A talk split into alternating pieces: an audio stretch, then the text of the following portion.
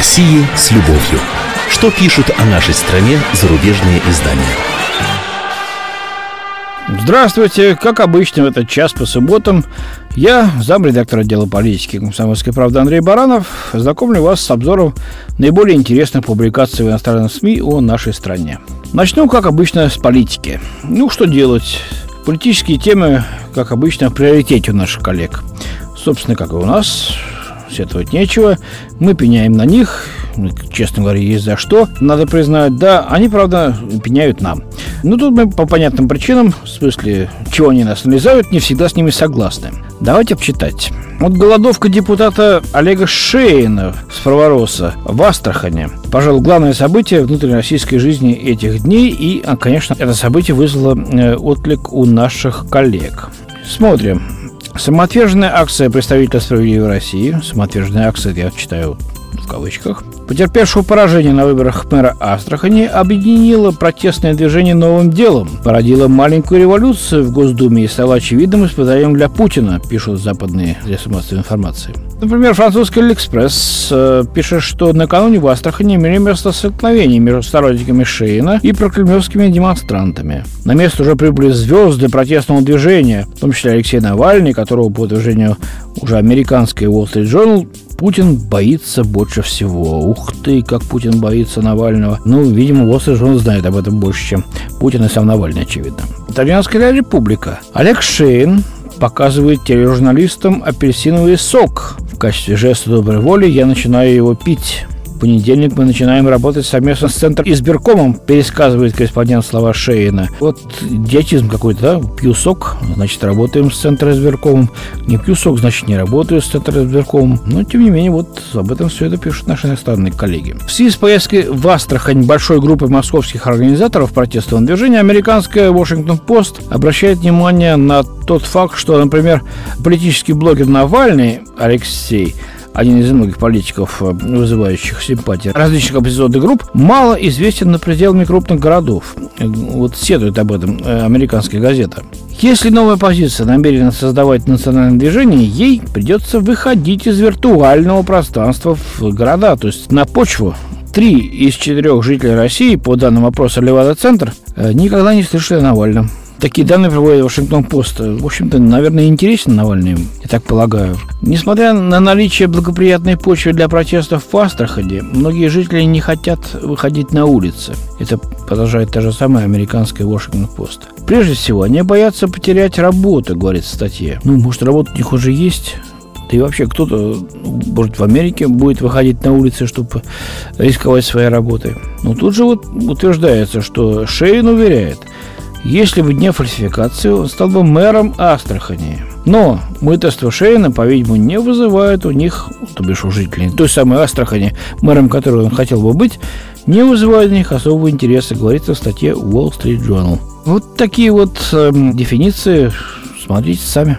Отсутствие интереса в Астрахани к истории Шейна признали даже некоторые ярые критики правительства. Это то же самое американская пресса продолжает анализировать ситуацию в городе. Мы не видим здесь какого-то большого резонанса, сказал, например, известный блогер Навальный, опять-таки там, который приехал в Астрахань. Он уже несколько недель твердит, что главная и сложнейшая задача московской оппозиции вдохновить действия в других российских регионах. Не получается. Ну и вот, собственно, это и признает американская пресса. Пока крестовый поход Шейна, по-видимому, привлекает гораздо больше внимания в Москве, чем в Астрахани. И по наблюдению журналиста Сергея Пархоменко, нашего известного, так сказать, наблюдателя, многие астраханские студенты вообще ничего не знали об истории Шейна и не понимали, зачем нужно куда-то идти и протестовать. Вот такой вот э, маленький срез э, того, что сейчас происходит э, в нашем южно-областном этом городе Астрахани. А вот еще о Навальном. Выясняется, что он мало известен за пределами вообще крупных городов, оказывается. В московской политической жизни блогер Алексей Навальный один из немногих политиков, вызывающих симпатии различных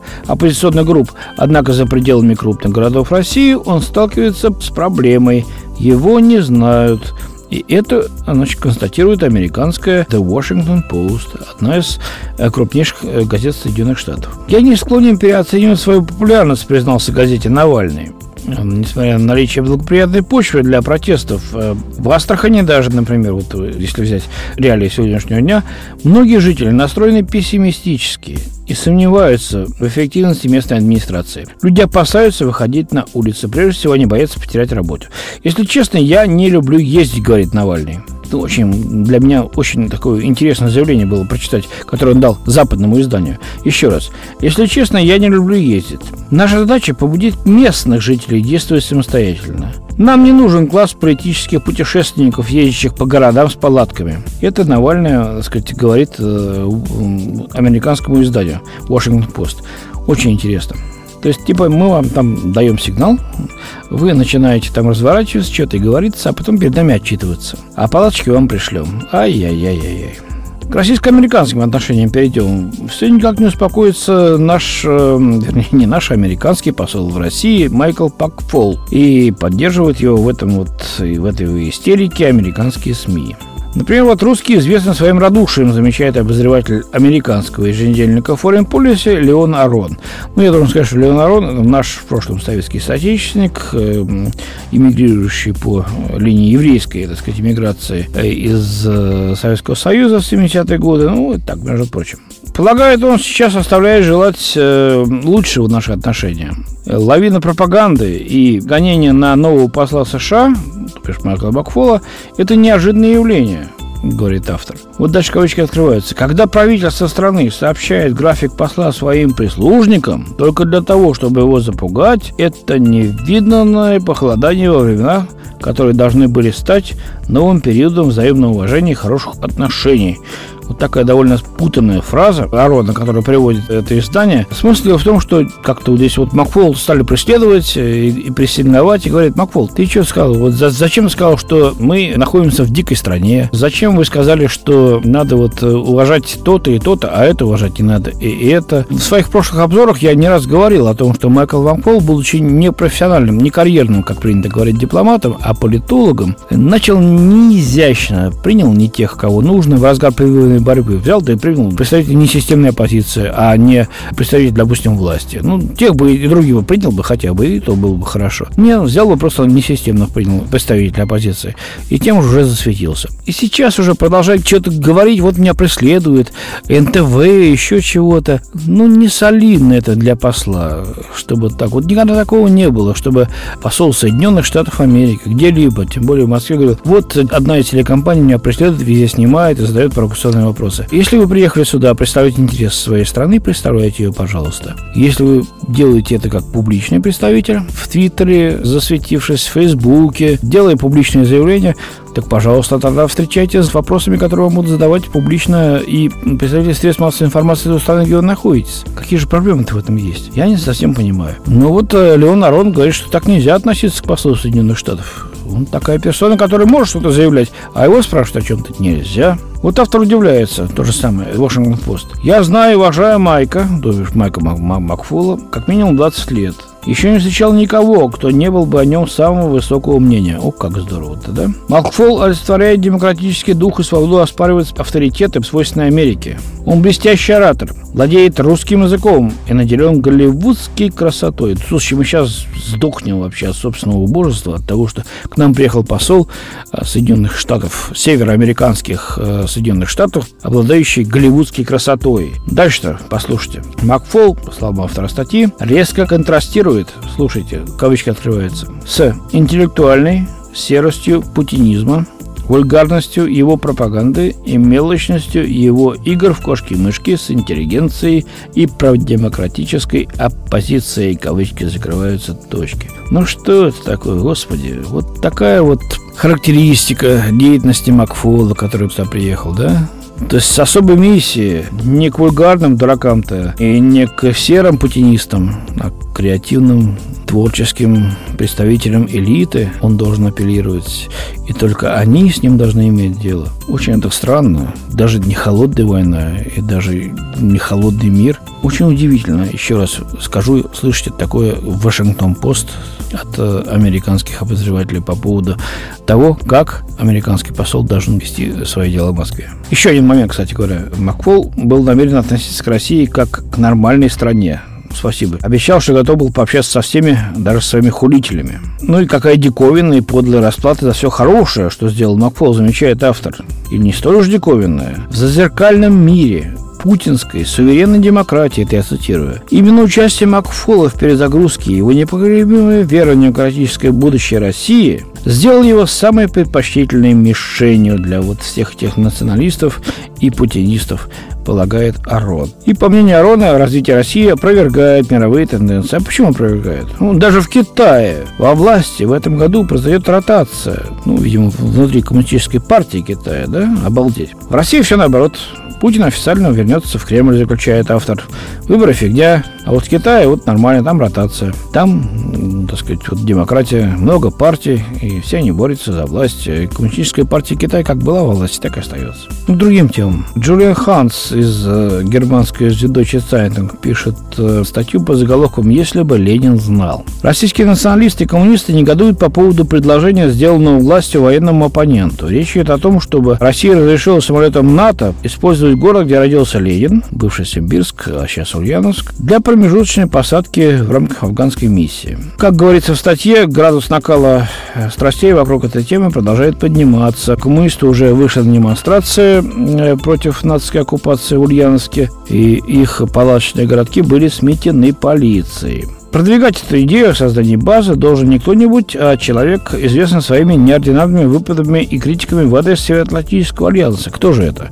А это, оказывается, Дмитрий Рогозин, спецпредставитель России при НАТО, которого Владимир Путин, как пишет э, издание в декабре, позвал в свою команду. Как пишет автор, Дмитрий Рогозин высадил в Брюсселе два тополя, уезжая оттуда и прекращая свою миссию в качестве представителя при НАТО. Тополь так называются российские межконтинентальные баллистические ракеты РС 12М, напоминает автор публикации. Ну, правда, если честно говорить, сначала Дмитрий Рогозин высадил действительно два тополя под названием просто Тополь и Тополь М. Ну, это так. Идею с Ульяновском сам Рогозин объясняет тем, что операция в Афганистане блокирует военизированные исламистские формирования в регионе, которые прорываются границам с Киргизией и Казахстаном. Вы знаете, не совсем я сейчас э, могу согласиться с российской, так сказать, аргументацией по этому поводу официальной. Никогда еще, не будем называть это базой, назовем перевалочным пунктом НАТО на территории России, никогда еще НАТО геополитически не прорвалось на территорию России. Символически это довольно больно. Как это получится, мы не знаем. Вот мы говорим, давайте мы будем поддерживать НАТО в Афганистане, потому что они сдерживают поток наркотиков и талибов к нам сюда. Но ведь они уходят в конце 2013 года. Что мы себе выторговываем задержку там за полтора, ну, ну за два года, скажем, да, всего-навсего. Мне не совсем понятно это тоже. Зачем это делается? По-моему, кто-то хорошо обогащается. В Ульяновской области, в компании «Волга-Днепр» и в других э, компаниях, которые будут обслуживать это натовское авиационное плечо. Это чисто мое сугубо личное мнение, может, оно и не соответствует действительности. И, наконец, хотел бы найти какую-то другую тему, но получилось опять о чем? О пьянстве. Марин Демерже из французской париматч считает, что алкоголь – это опиум российского народа. Россия гибнет от водки. Средняя продолжительность жизни мужчин в стране 63 года, товарищи, 63 года, подчеркиваю. Подумайте об этом во всем. 20% населения старше 15 лет регулярно пьет. Ежегодно полмиллиона человек умирает от пьянства. 500 тысяч человек ежегодно. Опубликованный в начале февраля доклад ВОЗ Всемирной организации здравоохранения констатировал, что каждый пятый житель России умирает от алкоголя в результате болезней внутренних органов, аварий и самоубийств. Это вот действительно почти 500 тысяч э, смертей в год. По оценкам ООН, злоупотребление алкоголем должно привести к сокращению населения нашей страны, естественно, примерно на 11 миллионов человек к 2025 году.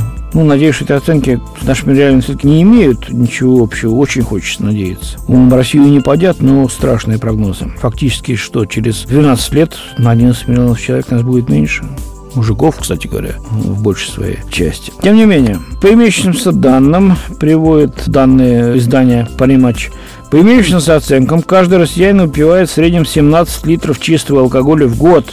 Правда, во Франции, кстати, внимание, показали примерно такие же, идентичные. Но в Европе чаще пьют вино хорошего качества. На крепкий алкоголь приходится всего 20% потребления, тогда как в России 70%. Принято говорить, что в России всегда было пьянство. Но После распада СССР алкоголизм стал для страны именно вот жуткой проблемой. И только недавно политики решили принять какие-то меры, пишет э, Пари Матч. Однако принятые инициативы вызывают недоумение у специалистов. Ну, какие инициативы? Ну, вот ограничение часов продажи, повышение цен. Они касаются только официальной продукции, тогда как главной проблемой остается контрафактный алкоголь, ежегодно убивающий тысячи россиян. Этот кустарный алкоголь – яд, его пьют беднейшие слои населения. Эти дешевые напитки причиняют огромный вред здоровью, констатирует психиатр военного госпиталя доктор Злобин некий, вот, которого цитирует Паримович, психиатр некого военного госпиталя. Специалисты опасаются, что антиалкогольное законодательство только усилит эту параллельную отрасль. Марин Демерже, корреспондент Паримач, пишет, что проблему алкоголизма в России трудно решить. Целые деревни умирают от пьянства. Там считается, что если ты не пьешь, ты не мужчина. Эта культура очень укорена эти люди страдают от десоциализации, чисто французский наверное, термин, и бедности. Это самые слабые и уязвимые. Ну, честно говоря, это не только в деревнях, но и в городах такого можно увидеть немало. Вот такой взгляд на наше пьянство со стороны. Ну, что ж, провокация, скажем мы, нет? Или констатация реальности? Решать нам с вами. Давайте смотреть, подумаем и сделаем выводы. У меня на сегодня все. До свидания. В студии с вами был замредактор отдела политики комсомольской правды Андрей Баранов. О России с любовью. Что пишут о нашей стране зарубежные издания?